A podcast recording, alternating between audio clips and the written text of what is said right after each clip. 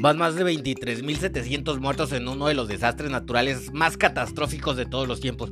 Mucha gente está especulando que Estados Unidos y el proyecto HARP pudieran estar detrás de esto, sobre todo considerando que Siria y Turquía se están volviendo ahí molestos para Estados Unidos. Te voy a platicar también acerca de si los perros pueden predecir los terremotos y nos pueden avisar y cuánto tiempo puede sobrevivir una persona enterrada debajo de los escombros. Todo esto y más en el episodio 140 de Ciencia.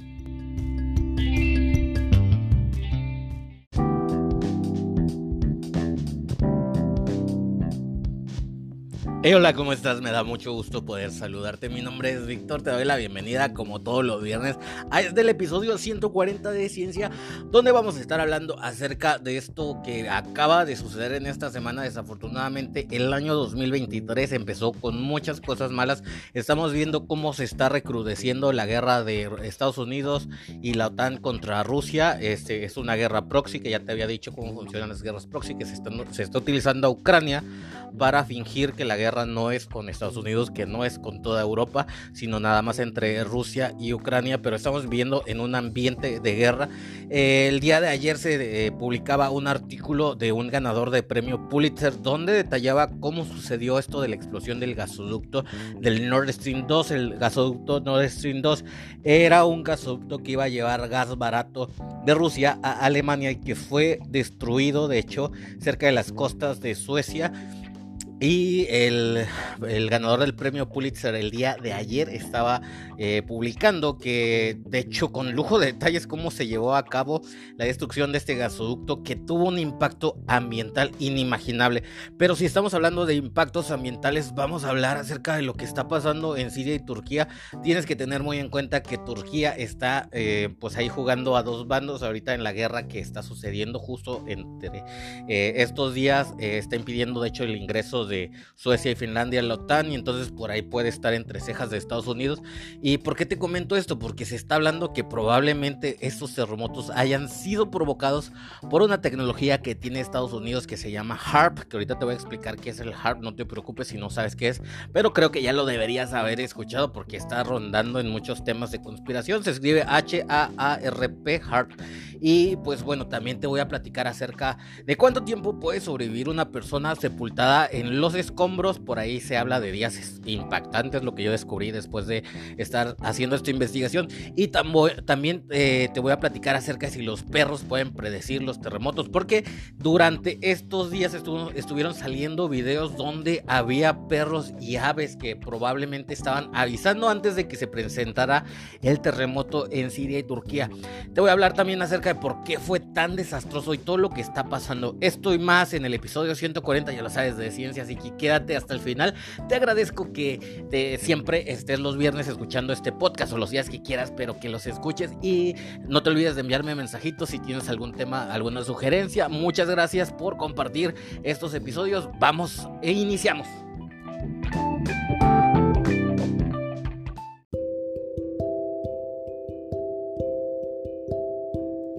Oigan, nada más para que tengan punto de comparación, justo ahorita le estaba preguntando a Alexa que cuántos habían sido los muertos en el terremoto de México de 1985, porque ese ha sido el que más muertos ha dejado en México y bueno, Alexa me está diciendo que no tiene la información exacta porque varias fuentes reportaron diferentes números, algunos estaban hablando que fueron alrededor de unos 3.000, pero según la Cruz Roja pudieron haber sido hasta 10.000 muertos, pues imagínate, el terremoto que acaba de pasar en Siria y Turquía, dejó un saldo que fue de una magnitud de 7.5, ya nada más se dice la magnitud, ya no se usa eso de escala Richter, es una magnitud, la que se utiliza actualmente es una magnitud de, destrucción, más o menos de la energía liberada. Nos está diciendo que hasta hoy día viernes, bueno, ayer para ellos, porque ya van más por el cambio horario, se registran más de 20, imagínate, más de 22 mil fallecidos. Otras fuentes estaban hablando que iban registrados 23 mil 700, o sea, es demasiado. Entonces nos viene a la mente, o sea, nos llegamos a hacer la pregunta, ¿por qué hay tantos muertos y por qué golpeó tan fuerte a estos dos países? Y cuando nos damos cuenta del juego geopolítico que trae Estados Unidos y todo lo que está pasando allá en Europa, nos empieza aquí a caminar el coco y a empezar a unir ideas y la gente ahorita está sospechando de Estados Unidos del proyecto HARP y te voy a decir que por qué, porque pues pudiera ser por ahí, pero bueno, te voy a platicar ahorita del proyecto proyecto HARP. Ahorita vamos a hablar de por qué fue tan devastador este, este terremoto en Siria y Turquía. Y por cierto, antes de continuar, eh, te, voy a, te voy a decir, o bueno, si no sabías, porque de hecho eso fue del año pasado, Siria pues ya no se identifica, digo Turquía, perdón, Turquía pues hizo un aviso ahí a la ONU de que pues ya no quiere que le digan Turquía, sobre todo porque en Estados Unidos, digo, en inglés sonaba bien raro, porque en inglés sonaba como a pavo, así, Turkey, y prácticamente mucha gente lo, lo, confunde y pronuncia Turquía como pavo, así que en inglés se pronuncia Turkey. Entonces Siria mandó un comunicado a la ONU de que dijo, ok, mi nombre así no, como tal en inglés no es Turk, es Turquía. Eh, sí, si notan la diferencia, es que de hecho se escribe como T-U-R-K-I latina Y E. Se, se pudiera leer como Turquía en español, pero la pronunciación correcta es Turquía algo así. Entonces, sí, eh, Turquía, este, pues ya dijo que su nombre así es como Turquía, entonces hay que pronunciarlo de manera correcta porque pues es un nombre propio, acuérdense, nosotros en México nos molestamos mucho cuando escriben México con J, pues así Turquía. Entonces Turquía, es que de hecho mm, para los de habla hispana es muy similar, pero en inglés sí cambia bastante, o sea, de sonar como tu, Turkey, de que es pavo, a Turquía. O sea, sí se nota la diferencia, pero bueno.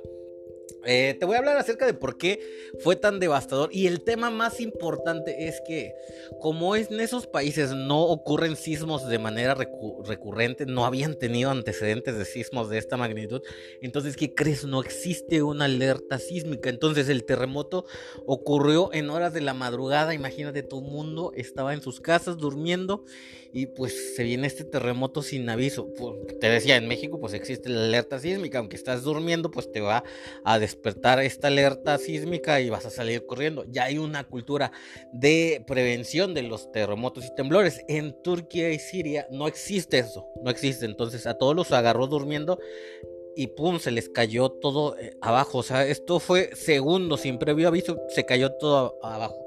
Ahora, el otro detalle, y viene muy relacionado, es que no existe esa cultura, no había antecedente. Entonces, yo creo que si has visto videos de cómo son las construcciones en todo Oriente Medio y todo eso, entonces los edificios son, mm, ¿cómo te puedo decir? Poco sólidos, o sea, eh, la verdad están hechos a la y se va.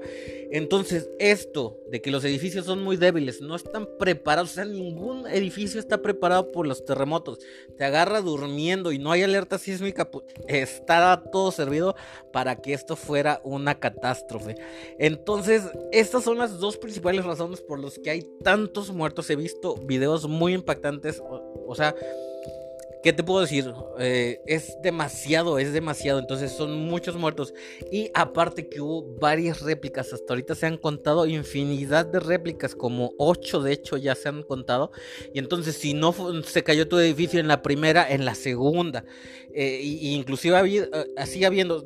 es normal. De hecho es normal que haya muchas réplicas. Porque la energía no se libera de un montón. No es una bomba. O sea, la energía de las placas tectónicas cuando chocan empieza a liberarse entonces a lo mejor el primer terremoto es el más fuerte y de ahí sigue otro menos, así hasta que se va disipando. Es como cuando tocas una cuerda de una guitarra, pues no deja de vibrar así nada más de repente, ¿no?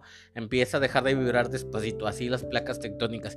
Y estas son las dos principales razones de por qué ha sido tan desastroso este terremoto que la verdad me deja sin palabras de ver las imágenes nada más.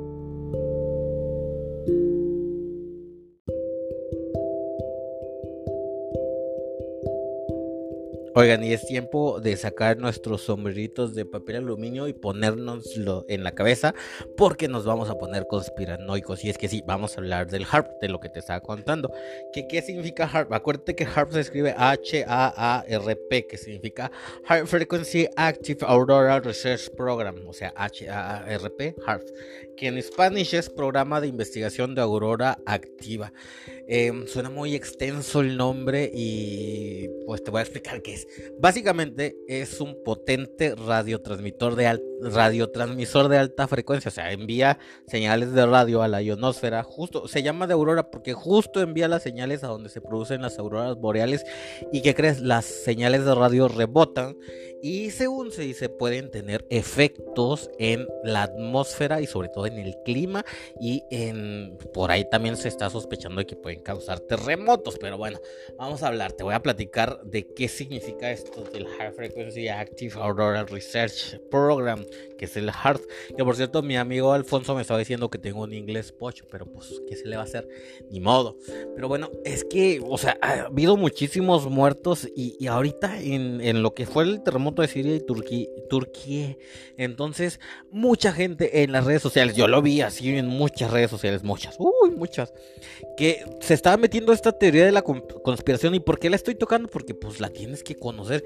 Y es que la gente estaba diciendo que una nube naranja en forma de platillo volante y también luces azules fueron filmadas en el cielo de Turquía antes y también después del terremoto, según mensajes en las redes sociales o muchas redes sociales, esas imágenes pues son la prueba de que eh, la OTAN y Estados Unidos estaban detrás de, de, esos terremotos para castigar a Turquía. ¿Por qué quieren castigar a Turquía? Es que precisamente Turquía se está oponiendo a que Suecia y Finlandia se unan a la OTAN, precisamente.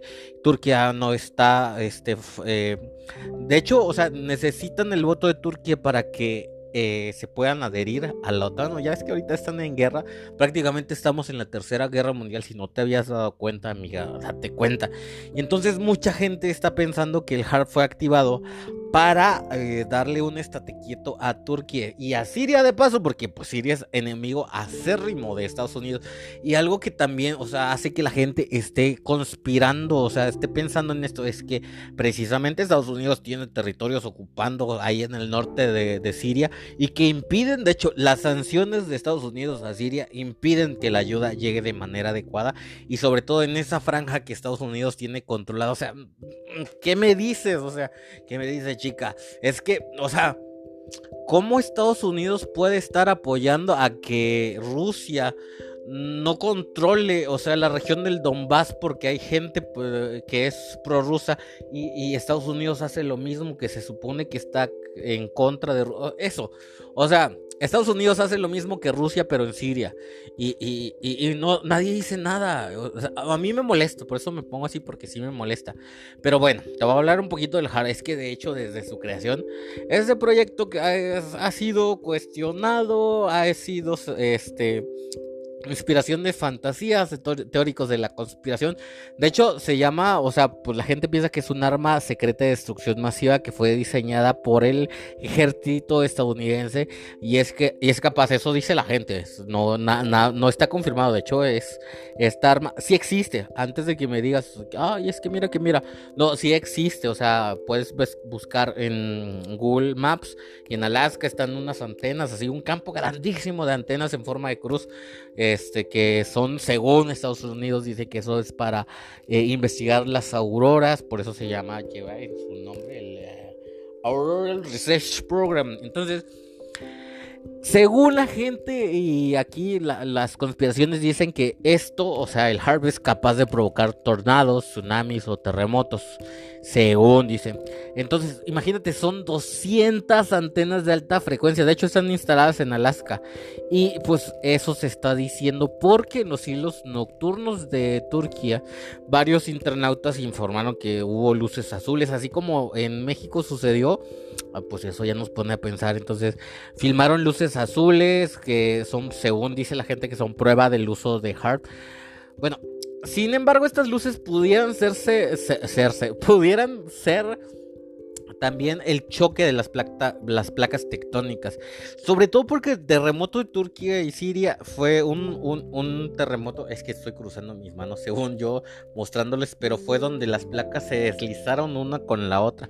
Por eso fue mucho más devastador que, o sea, si se hubiera levantado, es un movimiento, es que se me olvidó el nombre de esos movimientos, pero bueno, hubo nubes extrañas también, entonces todo eso hace sospechar.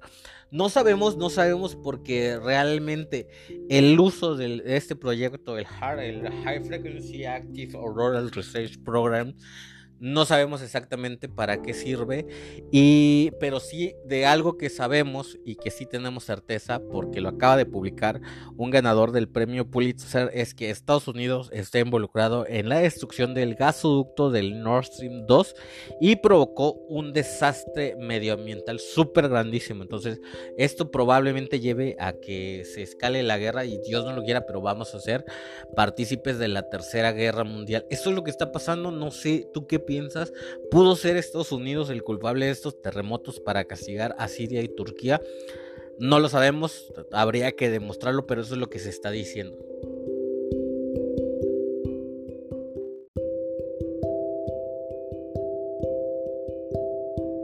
Oigan, pues es que si se pusieron su gorrito de conspiración, su gorrito de papel aluminio en la cabeza, no se lo vayan a quitar, porque a lo mejor esto de lo que vamos a hablar ahorita no es tanto teoría de la conspiración, es más como hipótesis que no ha sido comprobada eh, fielmente, porque hace falta muchos estudios y es un poquito, o no un poquito, muy difícil de comprobar y es la pregunta de que si los animales pueden predecir los terremotos.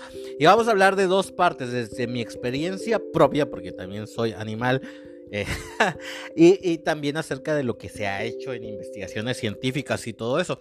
Y es que, bueno, decir exactamente que los animales pueden predecir los terremotos es complicado. Y bueno, también, de hecho, en las investigaciones que estuve haciendo, también hay un poquito de error en el diseño de la metodología, porque muchos, muchas metodologías de investigación se basan en que los animales pues, son capaces de ver ciertas ondas, pero no. Es que fíjate, es, más fácil, o sea, no sé por qué la gente no está haciendo estos estudios de investigación, no sé por qué en las universidades los geólogos no se están graduando, investigando, o sea, es cierto, o sea, ¿por qué no están investigando las luces de terremoto? Y es que es bien simple. Sí se pueden producir, o sea, en mi teoría, sí se pueden eh, predecir los terremotos porque las luces de terremotos son un efecto piezoeléctrico, es decir, imagínate, o sea, simplemente cuando tú chocas dos piedras salen chispas. Entonces imagínate cuando hace chocar dos placas tectónicas, o sea, ¿y esa energía para dónde se va? O sea, sí, una parte se expresa como el temblor, pero la otra parte es energía que se va en forma de luz y la luz viaja súper más rápido que eh, el sonido. y pues bueno. Esa parte deberían estar investigando. No hay investigaciones concluyentes. Yo he buscado muchísimo eh, en, en toda la web, hasta en la deep web me he metido por investigar todas esas cosas porque son temas que a mí me interesan y no hay tanta investigación seria. O sea, todo lo toman a broma. Es que también los geólogos todo lo toman a broma. O sea, no vamos a tener información confiable porque se pasan investigando otras cosas que nada que ver. Es como los químicos clínicos que se pasan investigando cosas de, biotecnología cuando deberían estar investigando cosas de química clínica. Hay un mundo de cosas que hay que investigar en la química clínica, en el laboratorio clínico y, la, y de hecho en la carrera de química clínica se la pasan investigando cosas que nada que ver con química clínica, que sí son importantes, pero para eso existe biotecnología. La mayoría se mete con temas de otras carreras, pero bueno, Digo, se lo estaba mencionando porque yo soy químico clínico y estaba muy ofendido. Pero bueno, lo que pasa es que no se está investigando de forma seria y este, lo más probable es que los animales detecten ondas de baja frecuencia. Entonces, no sea porque ven las ondas, sino porque escuchan sonidos de baja frecuencia. ¿Y qué crees? Los sonidos de baja frecuencia tienen la particularidad de que pueden viajar más rápido y durante mucho más tiempo y durante a través de mucho más territorio. Entonces, los sonidos de baja frecuencia son los primeros que llegan antes del terremoto. O sea, el terremoto, pues choque de placas, se va a producir el efecto piezoeléctrico que te decía, que van a ser las luces de terremoto, y también se va a producir energía en forma de sonido que va a viajar súper rápido y sobre todo las ondas de baja frecuencia. Y precisamente, y por aquí es donde estoy relacionando, porque ustedes ya saben, todo lo voy relacionando y voy poniendo las cartitas aquí. Los animales que tienen la capacidad, o los que se ha visto que tienen la capacidad de predecir los terremotos, adivina quién son. Un animal que tiene la capacidad de, de, de emitir sonidos este, de baja frecuencia. Adivina, adivina. Los elefantes. Los elefantes son animales que con, mucha exactitud pueden predecir los terremotos que hacen los elefantes. Empiezan a correr. Y esto se vio, de hecho, también en, el tsunami de Indonesia. Eh, la, ese, ese tsunami tan desastroso que pasó hace algunos años. Los primeros que se dieron cuenta son los animales. Y son los animales que tienen un, pues es prácticamente los, los, elefantes son las ballenas de la tierra. Y las ballenas no, no sabemos si las ballenas pueden predecir terremoto porque no las vemos durante los terremotos. Pero la particularidad que tienen las ballenas y los elefantes es que ellos pueden escuchar sonidos de baja frecuencia. Entonces los elefantes fueron los primeros que se dieron cuenta del terremoto. Luego los perros luego los pájaros. Por ahí no se está investigando, puede ser un tema de investigación. Si tú eres geólogo o estás estudiando alguna carrera relacionada con terremotos, con la tierra y todo eso, por ahí aguas, ponle atención ahí, te vas a sacar un 10. Y, eso, y entonces sí, sí es posible, o sea, yo concluyo, ¿no? En mi experiencia, en mi evidencia que acabo de reunir. Ah, bueno, es que no les estaba contando, a mí también me ha pasado yo he vivido varios terremotos cuando vivía en el sur del país, ah, porque yo viví en varios lugares, he vivido en muchos, muchas ciudades del país, o sea, de México, porque yo soy mexicano, y he vivido en Ciudad de México, no me ha tocado ningún temblor en Ciudad de México, he vivido en Veracruz, en Veracruz me tocaban como dos temblores, he vivido en Oaxaca, me han tocado también como dos temblores, he vivido en Nayarit, no me tocó ningún temblor, eh, bueno, ese no era el tema. La cosa es que me acuerdo yo cuando estaba viviendo en una ciudad, no sé si era en Orizaba, era eh, eh, cuando justo cuando sucedió un terremoto, escuché yo primero un clic en mi oído, como no sé cómo, cómo lo puedo explicar.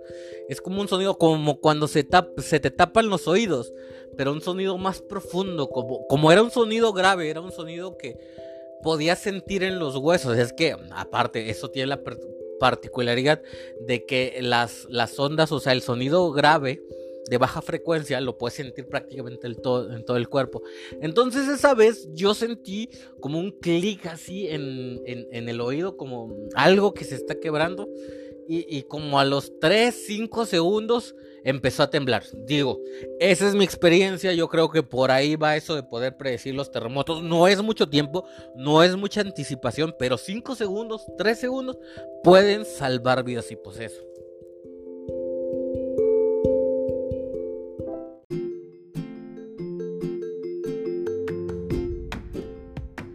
Oigan, yo creo que hasta este momento este episodio ha sido uno de mis más favoritos por muchas razones, porque tiene conspiración, porque a mí me gusta mucho este tema, porque investigué bastante, la neta, me pasé leyendo casi toda la semana lo que les iba a contar, porque yo he vivido en carne propia los terremotos, porque también tuve pérdidas en algún terremoto, porque, o sea, es un tema que da para bastantes cosas, para hablar muchísimo, de hecho, habría que hacer una pedaca entre nos y hablamos de los terremotos y todas las teorías de la conspiración, porque está bien interesante, pero bueno, eh, vamos a hablar, porque mucha gente estaba preguntando, o, bueno, también porque es triste, porque estamos viendo, o sea, cuánta gente quedó sepultada. O sea, imagínate, o sea, es que literal son miles de personas que quedaron sepultadas y que no se, no se pudieron rescatar. México mandó una delegación, México siempre está presente y lo que les decía, desafortunadamente por Estados Unidos la ayuda no está siendo pronta, la ONU inclusive ya se declaró para que se levantaran las sanciones porque Siria no puede comprar ciertos medicamentos, no le puede llegar ayuda sin que Estados Unidos considere que los países que le envían ayuda a Siria sean... Eh, enemigos y así. Entonces está bien grave, está bien grave cómo Estados Unidos en los últimos años está deteriorando la paz, todo por mantener la hegemonía. Y lo vamos a decir así como es, porque sí, es cierto. O sea, estamos viviendo en una época de guerra donde las noticias tienen que ser comparadas, contrastadas, comparadas también con fuentes terceras, porque cuando estamos en guerra, ninguno de los dos bandos dice la verdad, siempre va a haber censura y siempre va a haber lo peor de todo propaganda. Entonces, hay que comparar, hay que ver las dos partes y desafortunadamente Occidente nos está limitando para que nos llegue la información del otro lado y pues bueno, ya no les voy a decir más acerca de esto que está pasando en la guerra. Es obvio que estamos en una guerra, en una tercera guerra mundial. Y de alguna manera eh, Estados Unidos, eh, bueno, no, de muchas maneras Estados Unidos está eh, provocando que la paz no se esté dando. Afortunadamente, casi toda Latinoamérica se está manteniendo de manera neutral, no está participando en esa, guerra. Y es algo que hay que aplaudir porque es bien difícil, porque Estados Unidos tiene metidas las manos en muchísimos países. Nada más vean cómo tienen a mi pobre Colombia ahí. Este, oh, no, no, no puedo hablar de Colombia, o sea, es eh, Brasil. Afortunadamente se libró de Bolsonaro, pero vean también cómo está Perú donde Estados Unidos mete la mano es el país que, mm, ¿qué les digo? A lo mejor si tú eres de alguno de, esos países, puedes eh, escribirme y decirme, oye, mira, esto está pasando, o, también puedes decirme, no, estás equivocado y todo. Pero lo que vamos a hablar ahorita es de cuánto tiempo puede vivir una gente que está debajo de los escombros. Y es que el tiempo ahorita se agota para esas personas que quedaron atrapadas bajo los escombros de Turquía y Siria. El terremoto fue aproximadamente 7.8 grados de magnitud, algunos decían que de 7.5, pero arriba de 7 es un terremoto súper grande se han enviado equipos de rescate internacionales, sobre todo de países que son neutrales en esta guerra que está viviendo. Y acuérdate que Siria es un enemigo de Estados Unidos y que Estados Unidos tiene invadido un territorio al norte de Siria que está ocupado por los rebeldes. Entonces, mm, ¿cuánto tiempo? La pregunta es cuánto tiempo puede vivir una persona que está sepultada bajo los escombros. Pues es que eso depende de bastantes factores. Eh, por ejemplo, la postura en que el sobreviviente se encuentre tras el desplome, el acceso al aire y también al agua, el clima también es bien importante, las condiciones meteorológicas y el estado físico de la persona, obviamente.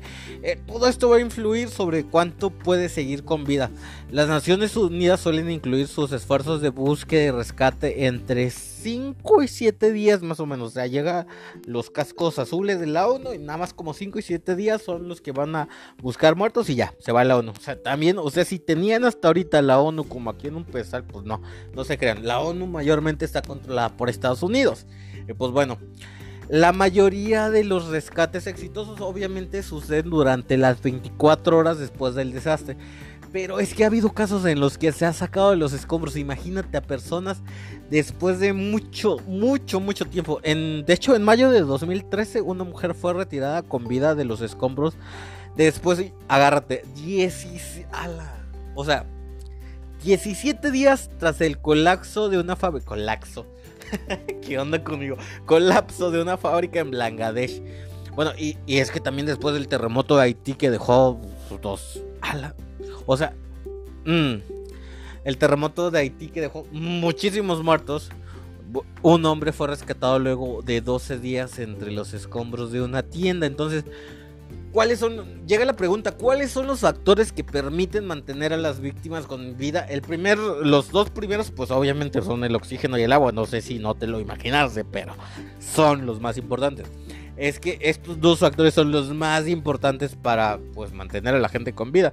En edificios colapsados entre las planchas de cemento, concretos, pues puede haber huecos, espacios en los que la gente pueda sobrevivir, o sea, no necesariamente vas a quedarte aplastado, pero bueno, el elemento clave, o sea, el principal es el oxígeno. El oxígeno general, pues pues suele no ser un problema en un edificio colapsado porque el aire encuentra la forma de ingresar. O sea, pues, no puede ser difícil, pero imagínate que sea un sótano o algo así, va a ser difícil que llegue el oxígeno. Entonces, cuando también colapsó un edificio, las alarmas de incendios, si hubiera en países civilizados, pero acuérdate que los terremotos de Siria y Turquía fueron en países donde no estaban preparados los edificios eh, y el agua entonces se vuelve complicado porque en países a lo mejor donde los edificios están preparados con rociadores se activan los rociadores y empieza a, dejar caer el agua y esa agua puede llegar a la gente que está sepultada. Entonces lo que hacen luego y lo que han estado haciendo los, bomberos en, en, estos países donde no estaban preparados los edificios es que empiezan a regar agua por ahí si ves algún video así de que los bomberos están aventando agua a los edificios donde están buscando a gente debajo de los escombros es porque quieren, porque todavía han detectado que hay gente viva que está sepultada y entonces están enviándole agua de esa manera. No hay otra manera de enviarles agua a la gente y enviarles agua aumenta la probabilidad de encontrar a la gente con vida. La neta, esto es demasiado, o sea, estaba leyendo, estaba haciendo la investigación y es brutal, o sea, imagínense el PMS de brutal, pues así es que ah, es súper difícil ver todo esto lo que está pasando. Entonces, es, e, es, lo que hay, es, es eso. Entonces, eh, bueno, vamos a regresar porque me estoy desviando. Además del oxígeno y del agua, también hay que tener en cuenta otros factores.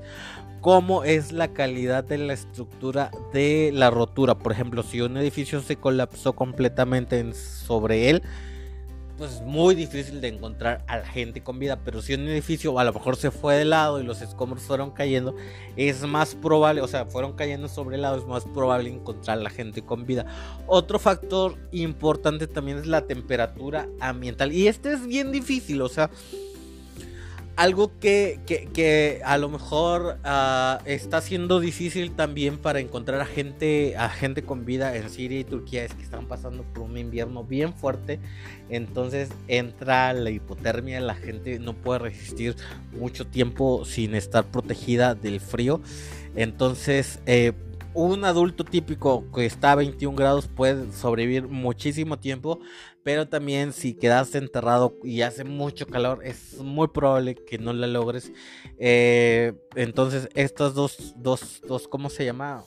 Dos, dos factores influyen muchísimo otro de los factores bien importantes y este, ay, me da un chingo de los dolores, el síndrome de aplastamiento. Y es que desafortunadamente si la estructura de donde del edificio donde estabas te aplastó alguna extremidad, es muy probable que no la logres porque te va a provocar una necrosis, se te va a morir algún órgano y si no te logran rescatar a tiempo eso va a liberar toxinas a tu cuerpo y va a hacer que la muerte sea muy rápida.